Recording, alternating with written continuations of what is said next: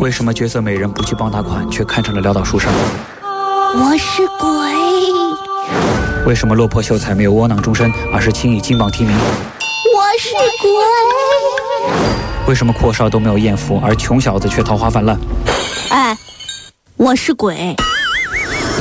神仙脱不了俗尘气，妖怪也有人情味。书生寒窗下，女鬼姗姗来。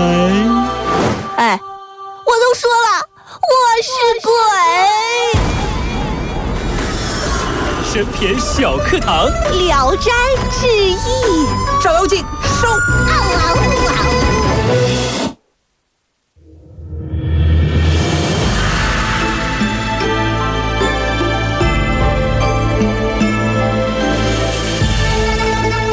欢迎来到神篇小课堂。今天我们来说一说《神篇聊斋》第十一集《聊斋之斯文郎是把乾坤力挽回》。俗话说得好呀，这个生死由命，富贵在天，对不对？很多时候啊，这句话说的是正确的。一个人的一辈子赚多少钱，当多大的官儿。啊，那是命中注定的。这个至少在蒲松龄看来，在他投胎之前就已经确定了。至于人间科举考试上榜仅有的几个名额，更是早就在阴间内就定好了。就就是说啊，比如说乐天是你的就是你的啊，考上了就活，考不上就得死啊！不，哎呦呵，那你这也太极端了，这是。那不是阴间制定吗？不用努力就可以得到，卓雅，不是你的就不是你，咋争取也没有用。啊？怎么你你就能得到？不是，我是举例子啊。为啥呢？为啥咱俩不一样呢？嗯，因为人鬼殊途啊。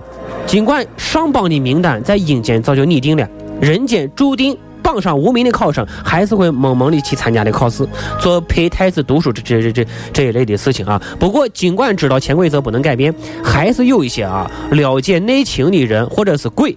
不信这个邪，努力去争取。虽然说阴间内，呃，内定某人榜上无名，如果他考的明显比内定的考生好，他就不信还会把我说下来，是不是？啊，当时平阳有个秀才叫王平子，王平子怎么了？王平子赴省城参加乡试，那叫一个意气风发呀！住在报国寺，我妈说了，只要我去参加考试，该买啥买啥。啥好吃吃啥，啊！你妈还叫你回家吃饭呢。我妈，你倒是回去。我妈不会这么不靠谱。我跟你说啊，嗯，老弟，哎，这出来考试啊，嗯，有这么一句话，什么呀？人长母好思啊，你啊，不要太长。不是，你是谁呀？怎么寺庙里还有个女的？呀？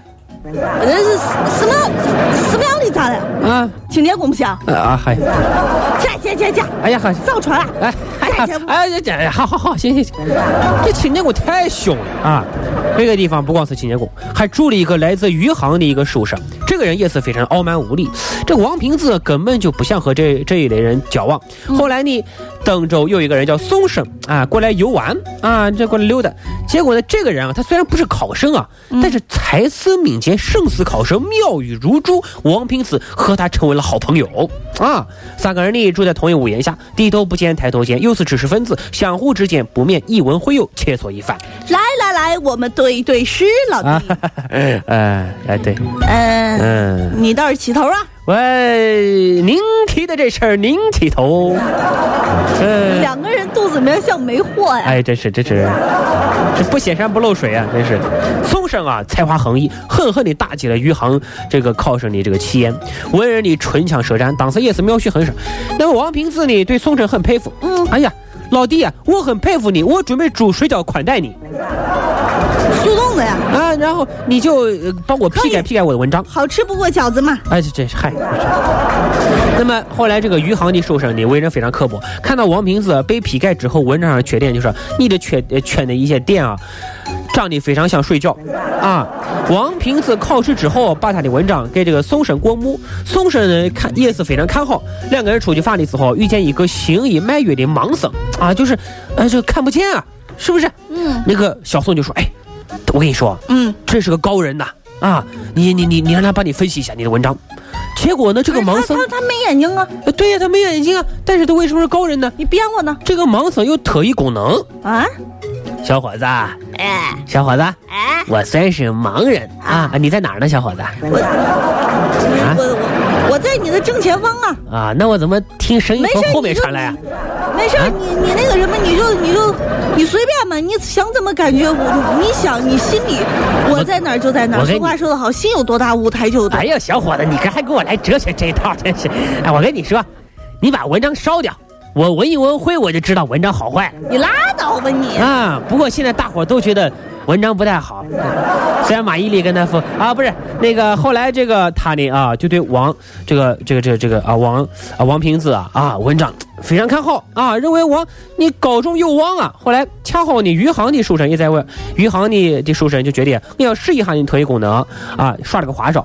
他首先啊拿出古文让大家让这个呃这个烧了烧啊呃让这个盲僧闻一下，盲僧闻了之后也是赞口不绝啊。余杭的书生又烧了一个自己的文章。你这遇的是一厨子呀哎。呀，呵美食家这是。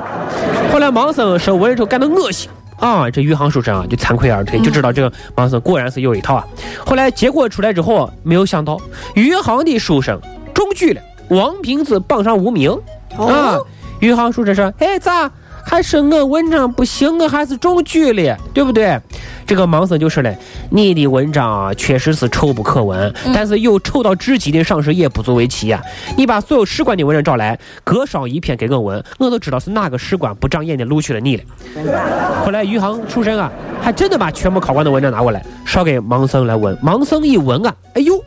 这个确实就把闻到这个录取余杭书生考官写的文章了啊！闻了之后就吐了，说是比大便还要臭啊！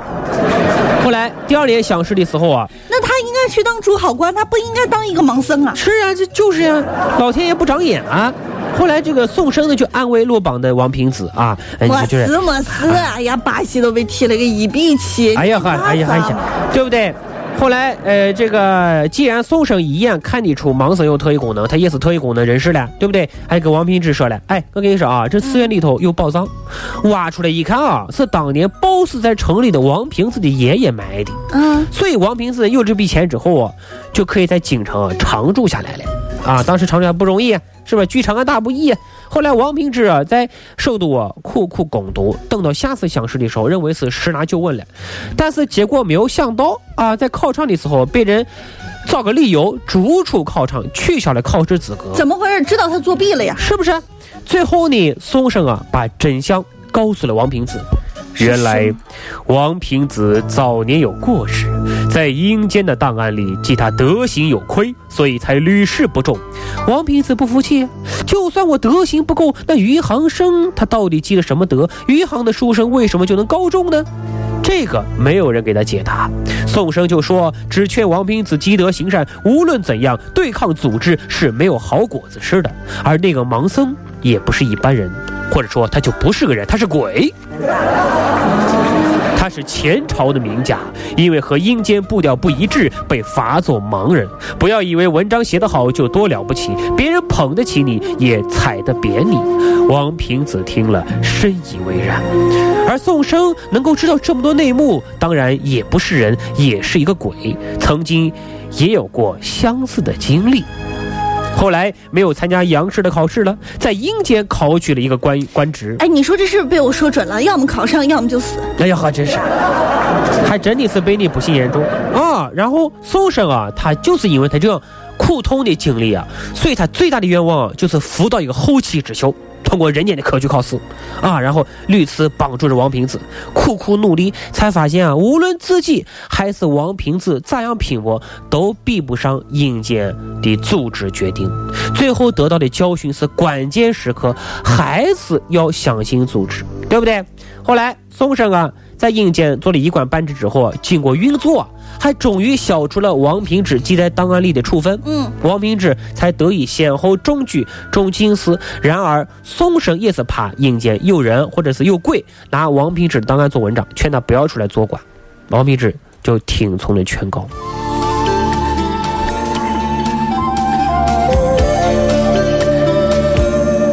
人生路，哎呀，这个蒲松龄这篇文章啊说明啥啊？人不要和命运抗衡啊！是你的就是你的，不是你的他就不是你的。哎，能考上就考上，考不上拉倒，再复读。那、哎、这嗨。好了，明天我们将来说一说《神片聊斋》里非常销魂的第十二集《聊斋之聂小倩》。梦话中心梦，路随人茫茫。人生。